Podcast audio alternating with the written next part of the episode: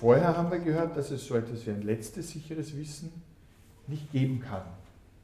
Und dass wir deshalb uns daran orientieren, dass wir bestimmte Geschichten konstruieren, Geschichten, die aus einer Vergangenheit kommen, Geschichten, die gegenwärtig sind und Geschichten, die auch das fortschreiben sollen, was sich bisher ergeben hat, in einer Kontinuität, in einer Sehnsucht, dass da etwas, dass das daraus entsteht, was wir uns vorgenommen haben.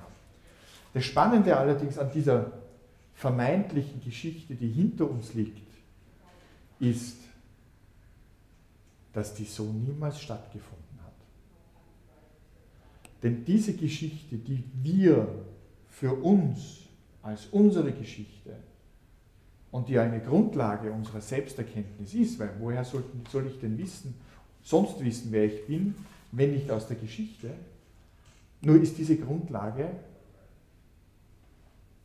eine konstruierte. Warum? So wie wir hier jetzt sitzen, haben wir unheimlich viele Möglichkeiten dessen, was als nächstes passieren kann. Ihr habt prinzipiell natürlich, ihr seid alle freiwillig da, jederzeit die Möglichkeit aufzustehen und zu gehen. Zweiter Moment.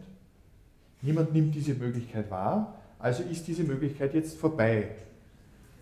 Gut, danke, ehrt mich, freut mich, alle bleiben da. Und schon, also sie kommen wieder, okay, das, auch das könnte sein. Aber indem wir darüber nachdenken, welche Möglichkeiten sein könnten und dann eine bestimmte Entscheidung treffen und etwas tun, schließen wir damit alle anderen Möglichkeiten, die auch noch hätten sein können, aus. Oft im Leben sind wir vor bestimmten Entscheidungssituationen und sagen, mache ich das, mache ich das, mache ich das, mache ich das, mache ich das. Und in dem Moment, wo wir uns entschieden haben, etwas zu tun, abgesehen davon, dass wir das bereuen können oder dass wir uns damit identifizieren, dass das gut ist, fallen alle anderen Möglichkeiten weg. Und was jetzt sozusagen für unseren Denkapparat oder unser Erinnerungsvermögen wesentlich ist, ist, dass wir alle anderen Möglichkeiten vergessen. Was in dem Moment hätte sein können. Wir gehen über die Straße, das Auto hat uns nicht überfahren, es ist ja alles ausge ausgegangen und wir denken an diese Möglichkeiten nicht mehr. Wenn wir dann die Geschichte betrachten im Rückblick, so haben wir da eine wunderbare Kette von Ereignissen, die passiert sind, obwohl vieles andere hätte passieren können. Aus vielen Zufällen heraus hat sich eine bestimmte, mehr oder weniger gewundene Linie ergeben. Und was wir jetzt tun, kognitiv im Rückblick, der Fachausdruck heißt narrative Verzerrung. Wir rekonstruieren eine geradlinige Entwicklungsgeschichte. Das ist so gewesen, so gewesen, so gewesen, so gewesen, so gewesen und alles andere vergessen wir und streichen wir weg. Und da kommen wir eines Tages dazu, dass das vollkommen logisch war, dass das so entstanden ist. Und das gibt uns eine vermeintliche Sicherheit, wenn wir das in die Zukunft umdrehen, dass es genauso weitergehen wird.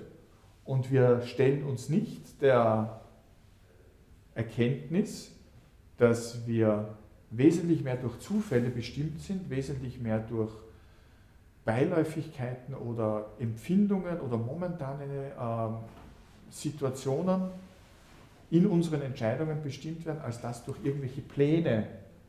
Also jetzt haben wir gesehen, diese vermeintliche Selbsterkenntnis, die auf dem beruht, was gewesen ist, äh, bezieht sich auf etwas, das in der Art und Weise gar nicht in einen Zusammenhang zu bringen ist. Das heißt, es hat so gar nicht stattgefunden. Suchen tun wir aber immer nach dem, was wir Sicherheit nennen. Suchen tun wir immer nach dem, was uns Halt gibt. Und darum mag ich in der letzten Zeit die Skeptiker so gern. Die Skeptiker sagen nämlich, es ist wunderbar, was du dir da so konstruiert hast. Es könnte allerdings auch ganz anders sein. Und darum ist es immer gut, wenn von zwei Möglichkeiten also wenn das Selbst jetzt irgendwie nicht sicher ist, weil es aus ganz vielen unterschiedlichen äh, Blickwinkeln betrachtet werden kann und eigentlich auseinanderfällt in ganz unterschiedliche Elemente. Und auf der anderen Seite das Erkenntnisvermögen ebenso subjektiv ist, bezogen auf die Situation, in der ich bin, bezogen auf die Befindlichkeiten, die ich habe, ob ich das jetzt wahrnehme, ob das jetzt für mich so ist und für jemanden anderen ist es gar nicht, dann nennen Sie das die sogenannte Isoszenie. Iso Tennis. Du kannst dich also nicht entscheiden, weil beide Seiten unsicher sind. Was sagen die Skeptiker drauf? Dann lass es bleiben.